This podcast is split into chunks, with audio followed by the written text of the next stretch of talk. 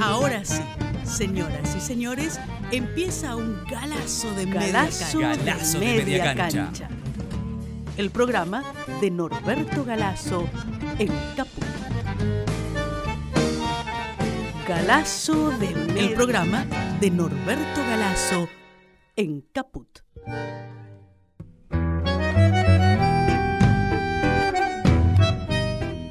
Buen día, buen día a todos y a todas. Eh, bienvenidos acá nuevamente en el aire en Radio Caput. Vamos a conversar como lo hacemos todas las semanas con el maestro Norberto Galazo. Yo soy Fabián Metler y charlamos con Norberto durante 30 minutos. Yo hago de, de partener porque el que de verdad sabe historia argentina es Norberto. Eh, hoy vamos a charlar sobre un, un maldito, como lo venimos haciendo siempre. Para aquellos que nos escuchan la primera vez, les cuento que lo que hacemos en el programa es una reivindicación, un repaso de la biografía, de la vida de aquellos hombres que tuvieron una actuación destacada en la historia argentina, pero como se han pu- opuesto al sistema de ideas dominante, han sido acorralados, ninguneados, deformados, ocultados. Hoy vamos a hablar de un, un coterráneo mío, de Pedro Ferré. ¿Es así, Norberto? Buen día. Así es.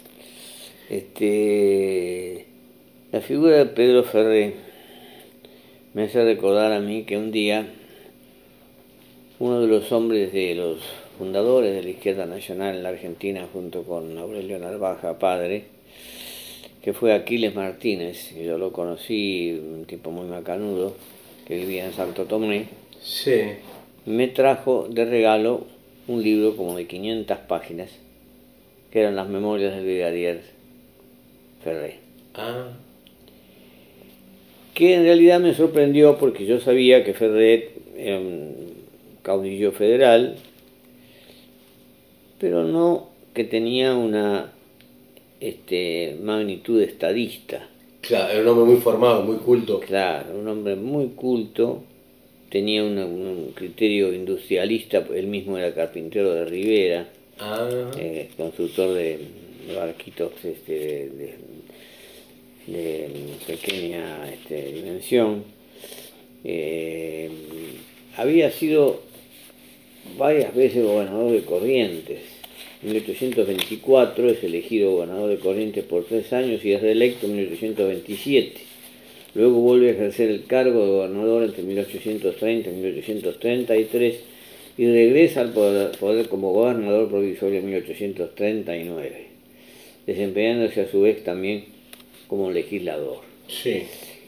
Y hace eh, muchas cosas, como la fundación del pueblo de Cacatí, el pueblo de Bellavista y Empedrado, introduce la imprenta en el litoral, emite por primera vez papel moneda en el registro oficial, funda el Consejo de Educación, crea numerosas escuelas, crea el servicio de correo, funda el pueblo de Mercedes.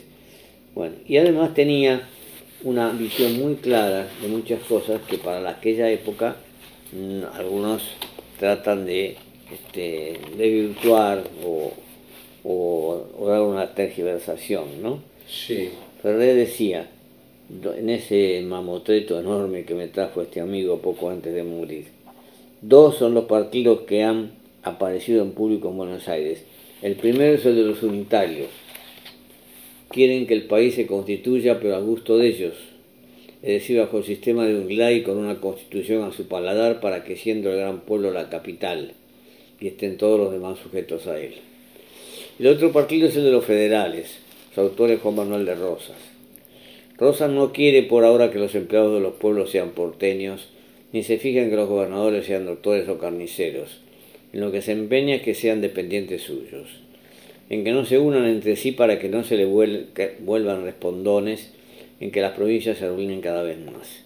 Mientras llegue el tiempo de darles la ley que será la de unidad tan rigurosa cuanto sea parecido para que no alcen cabeza jamás. Rosas cuida que no se hable de constitución ni de congreso y mucho menos de rentas nacionales, es decir, el control de las rentas de aduana por el puerto de Buenos Aires. Claro. Ambos partidos se dirigen a un solo objeto.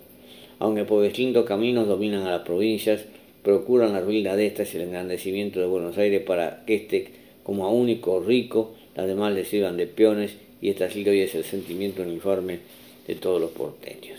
Es muy crítico al federalismo rosista. Claro. Es decir, es el, el, hombre que habla claramente de este fenómeno que tenemos actualmente, que cuando se producen las elecciones la gente se asombra de que el 40% del electorado está en la provincia de Buenos Aires. Claro.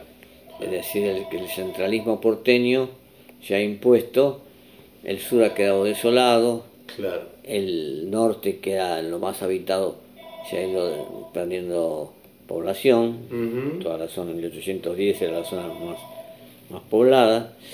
Bueno, él ve ese aspecto, este, Ferré, y ve el otro aspecto fundamental. Es la, debe prohibirse absolutamente importar algunos artículos que produce el país. Ah, una política, digamos, contra la libre importación. ¿eh? A ver, Estamos hablando de 1830. ¿eh? claro, un visionario. Ya en esa época, claro. Bueno, Y Norberto, ¿y ahí cómo él tendría algunas lecturas que, que lo llevarían a... él tenía la, la- la realidad des- del litoral, Claro, claro, entre ríos, corrientes y misiones, claro. donde entraban productos tra- extranjeros y le tiraban abajo todas las Claro. iniciativas nacionales. ¿no? Ujú. Entonces, dice además, en la prohibición absoluta de importar algunos artículos que produce el país, la habilitación de otro u otros puertos más que el de Buenos Aires es un derecho incuestionable que tienen las provincias. Es otra cosa por la cual había bregado Moreno en su momento cuando este, trata de que se abra el puerto de, de Ensenada y otros. ¿no?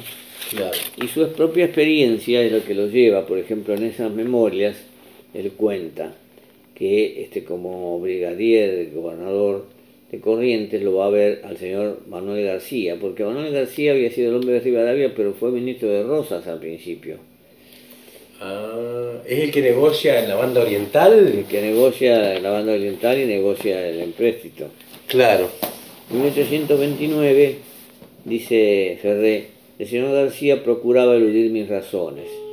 Entonces le dije que prometía callarme y no hablar jamás de la materia si me presentaba alguna nación del mundo que en la infancia o en la mediocridad hubiese conseguido su engrandecimiento sin adoptar los medios que yo pretendía se adoptasen en la nuestra.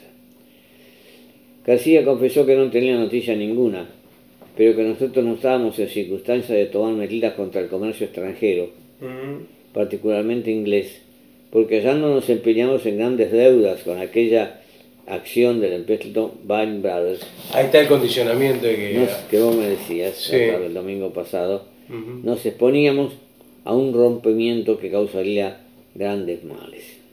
Claro. Entonces después él agrega, considero la libre concurrencia como una fatalidad para la nación. Los pocos artículos industriales que produce nuestro país no pueden soportar la competencia con la industria extranjera. Sobrevive la languidez y perecen los bienes insignificantes. Entonces se aumenta el saldo que hay contra nosotros en la balanza de comercio exterior. Escuchemos lo que está pasando. Sí. Se destruyen los capitales invertidos en estos ramos y sigue la miseria. La exclusividad del puerto es otro mal. Sufriré- si tomamos medidas proteccionistas, sufrirán muchos en la privación de aquellos artículos a que están acostumbrados ciertos pueblos. Sí, sin duda un corto número de hombres de fortuna padecerán porque se privarán de tomar en su mesa vinos y licores exquisitos. Los pagarán más caros también y su paladar se ofenderá. Las clases menos acomodadas no hallarán mucha diferencia entre los vinos y licores que beben actualmente, sino en el precio, lo que no creo sea muy perjudicial. No se pondrán nuestros paisanos ponchos ingleses, no llevarán bolas y lazos hechos en Inglaterra, no vestiremos la ropa hecha en extranjería y demás renglones que podemos proporcionarnos, pero en cambio empezará a ser menos destacada, menos desgraciada la condición de pueblos enteros y no nos perseguirá la idea de la espantosa miseria y sus consecuencias a que hoy, hoy, dice, están, 1830 y pico. estamos condenados. Los pueblos cuya riqueza y poder admiramos hoy no se han llevado a ese estado adoptando en su origen un comercio libre y sin trabas, y ni aún ahora que sus manufacturas y fábricas se ven en un país floreciente, menosprecian el más pequeño medio de aumentar los modos de ganar sobre el extranjero. Clarísimo. Tendría que tener un monumento en la, Unión Industrial este hombre. ¿eh? Claro. Esta razón nos lleva a Ferré, a veces, a aliarse con Paz, por ejemplo, contra el rosismo, cosa que sorprende un poco. Pero Paz no era... Y Paz era un tipo con una tendencia del interior, pero que había actuado junto con la Valle en el derrocamiento de Dorrego. Claro, Estaba ligado al unitario. Claro, claro.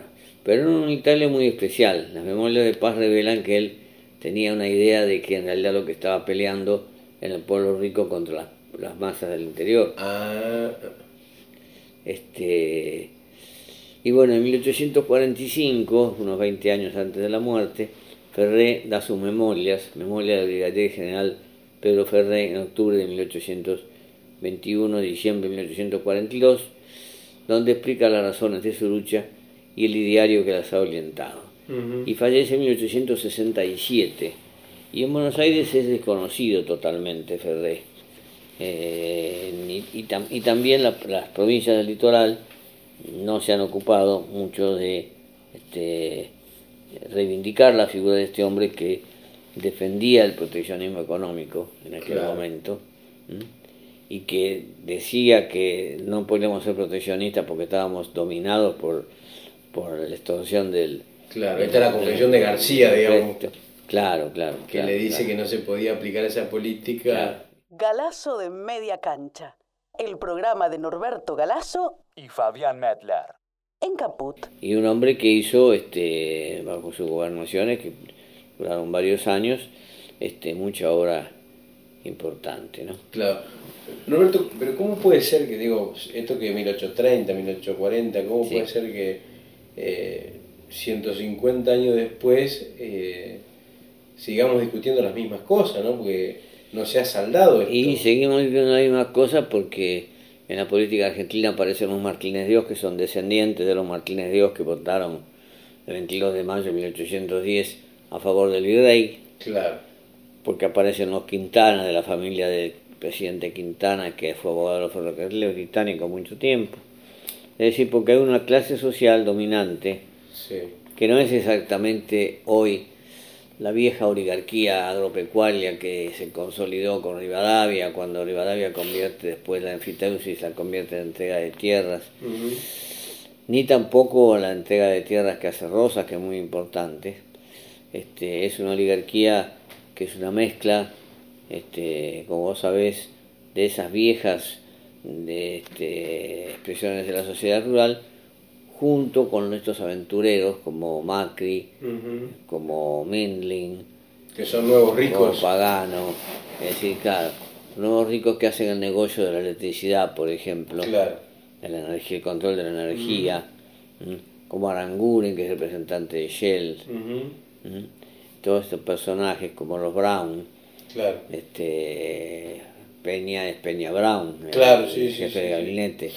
Ah, le contamos a la gente que hace poquito sacaste un libro, Don Inocencio Esquilmado, donde... Claro, claro, Inocencio Quilmado no sabe esas cosas Claro. y entonces cree que con que Peña es un tipo que hable bien y este eh, sea un tipo joven y que parece tener bastante locuacidad, este, no sabe que Peña es Peña Brown Claro. y que el ministro del Interior, que tiene que cuidar los precios en la Argentina, está ligado, es también un, Un Brown, el de comercio, claro. de comercio, Sí, sí, sí. es un Brown.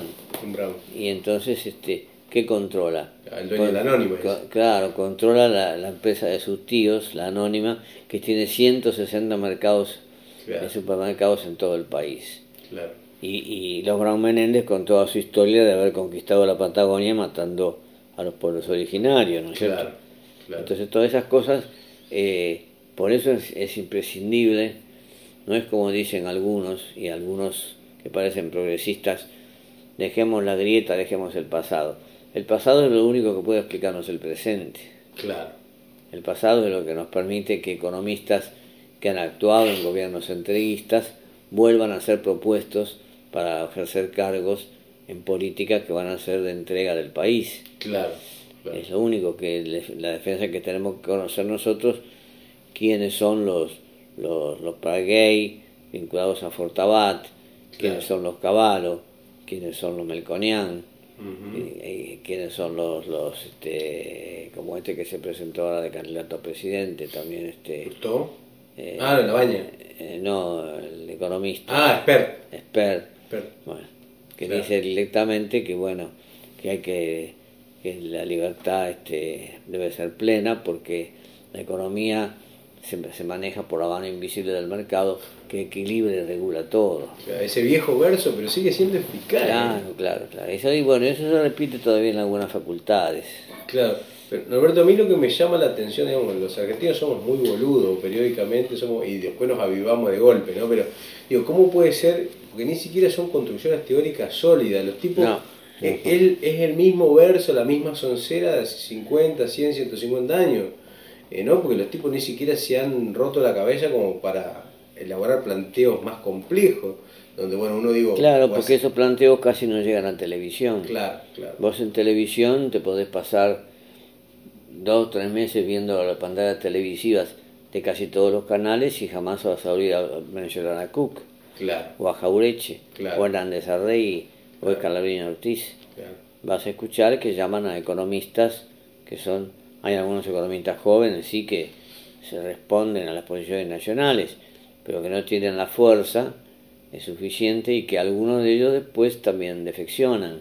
Claro, claro. Entonces este es un verdadero problema. Eso explica que, bueno, uno hable de que este, este, este personaje que yo intenté crear, que es que es un inocencio porque cree en todo, y entonces tiene por apellido esquilmado porque lo esquilman a él mismo consiguiendo que él vote contra él mismo. Claro, claro.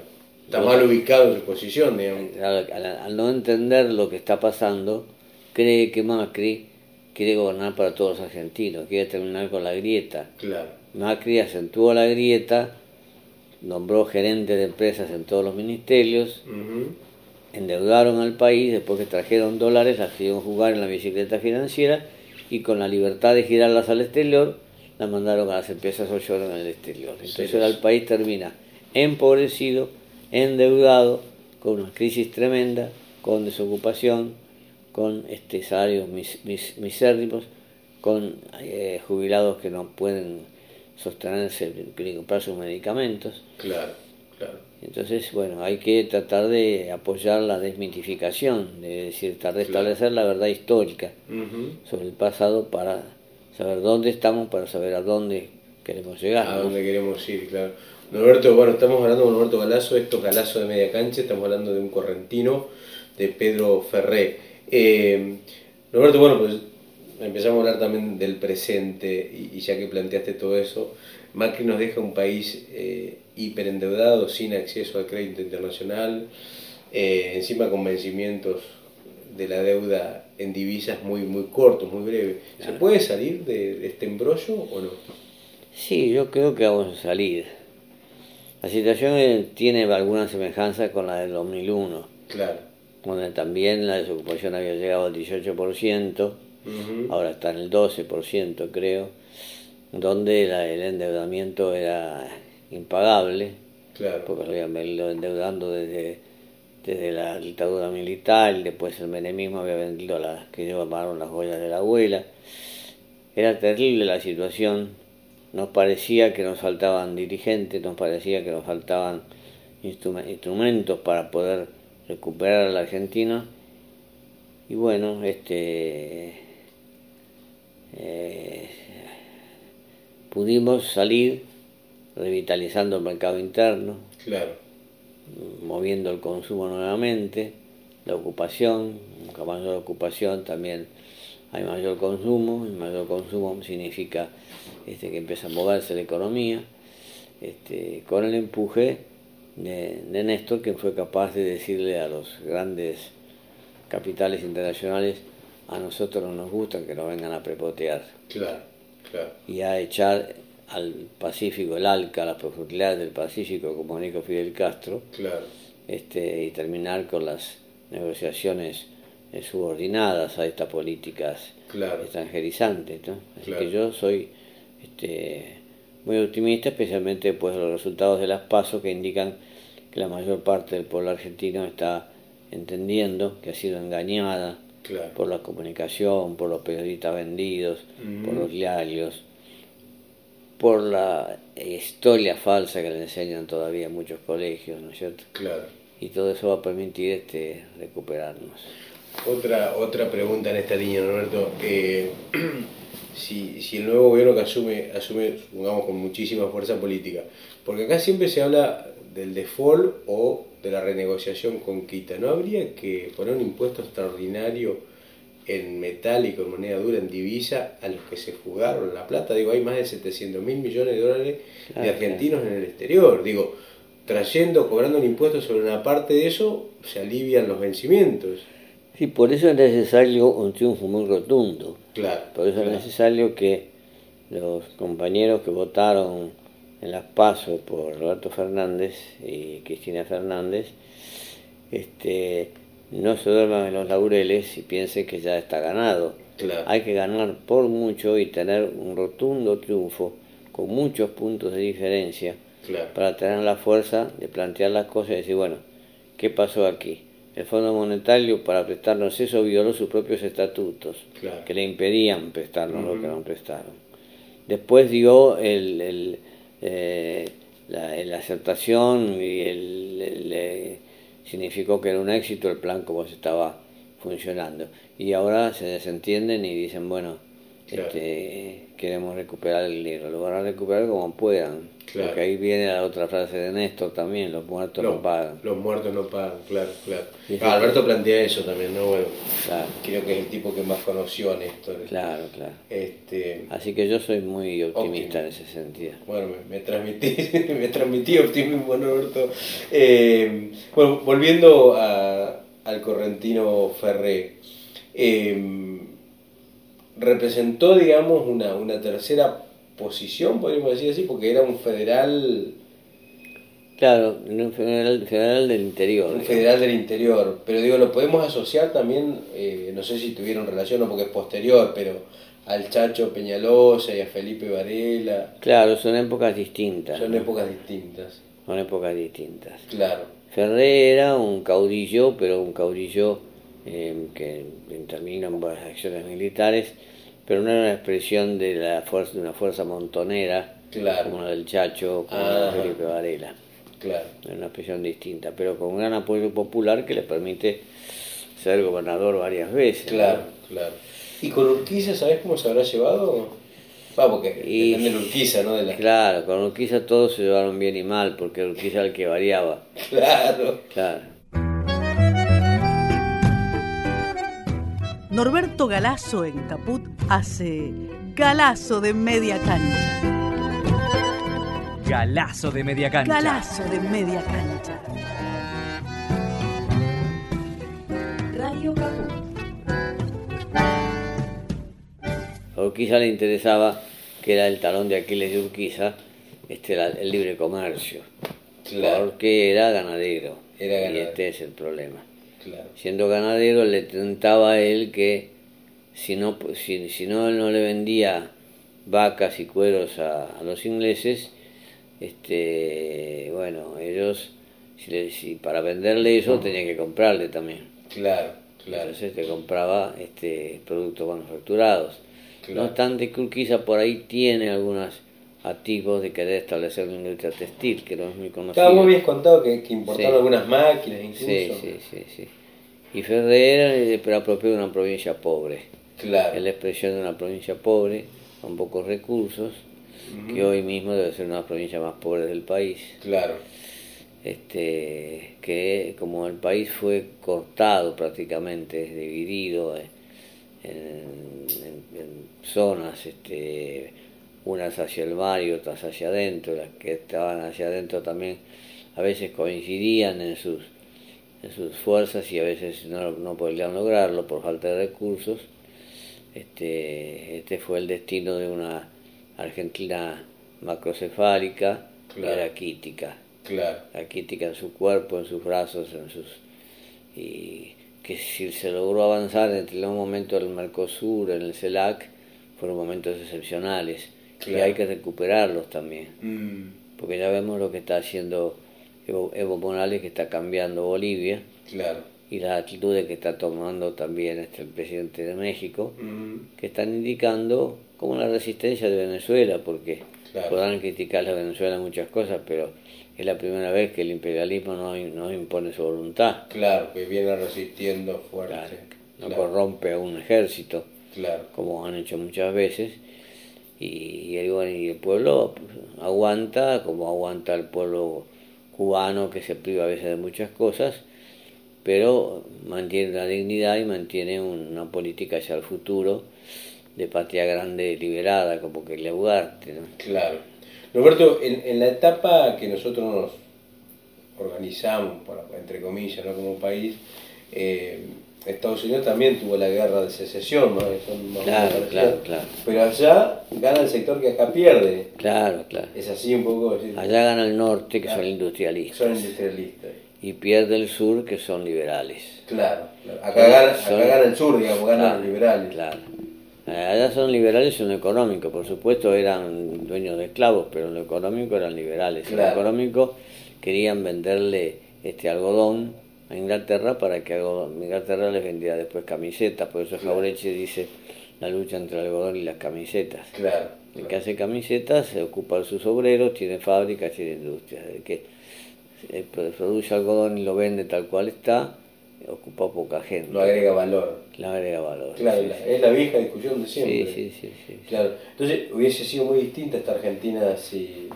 Hubiese sido muy distinta, sí. No, porque Sí, digo. Por eso es un crimen el que ha hecho la, la oligarquía ganadera de un país que tiene minas, que tiene eh, productos agrícolas ganaderos importantes, que tiene en distintas provincias este, también economías regionales importantes, que han sido boicoteadas permanentemente con la importación del artículo extranjero, ¿no? Claro, podríamos ser una potencia industrial. Sí, sí, sí. Claro. Claro que sí, y especialmente que debíamos serlo en conjunción con Bolivia, completando el estaño que nosotros no tenemos y que tiene Bolivia, Claro. y con Perú, y con el petróleo venezolano, y con Brasil, y bueno, Esta idea de América Latina unida. claro, claro. Que, que soñó, digamos. Como fue grande, y lo es grande, aunque para el- la- las fuerzas del mal, Estados Unidos. Claro. los Estados Unidos de América del Norte contra los Estados Unidos desunidos, Estados desunidos de América del Sur. Claro, claro, claro, claro. claro. Este, estamos hablando con Norberto Brazo, se nos terminó el, ya el tiempo, Norberto. Bueno. Hemos charlado sobre, sobre este correntino. Eh, coterráneo, digo, yo tengo doble nacionalidad, no sé si vos sabías, soy nací en Corriente, pero estoy anotado en Entre Ríos, así que... Ah, me extrañó que decía, pues yo creía que eras entrerriano. no, soy entrerriano, en los papeles soy entrerriano, pero nací en Paso de los Libres, Corrientes. así Ah, que, sí.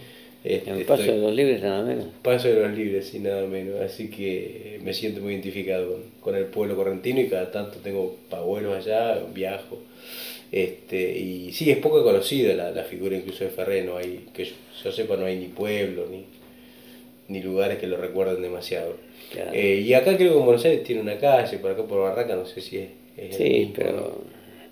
La gente no lo, no lo conoce a Ferré. Es un maldito también. No ¿no es cierto? conoce al Chacho porque al Chacho lo asesinaron de tal modo que lo persiguieron, lo asesinaron. Claro, Este Felipe Varela es más conocido por la, por la música folclórica que dice claro. matando bien y se va, ¿no? Ujú, que, claro. con- que han tratado de aniquilarlo y con eso lo, lo han permanecido, ha perdurado, ¿no? Claro.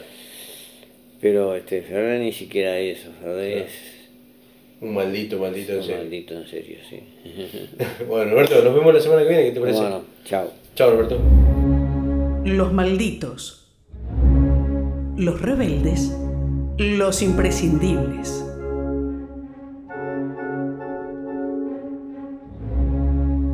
Galazo de media cancha. El programa de Norberto Galazo en Radio Caput.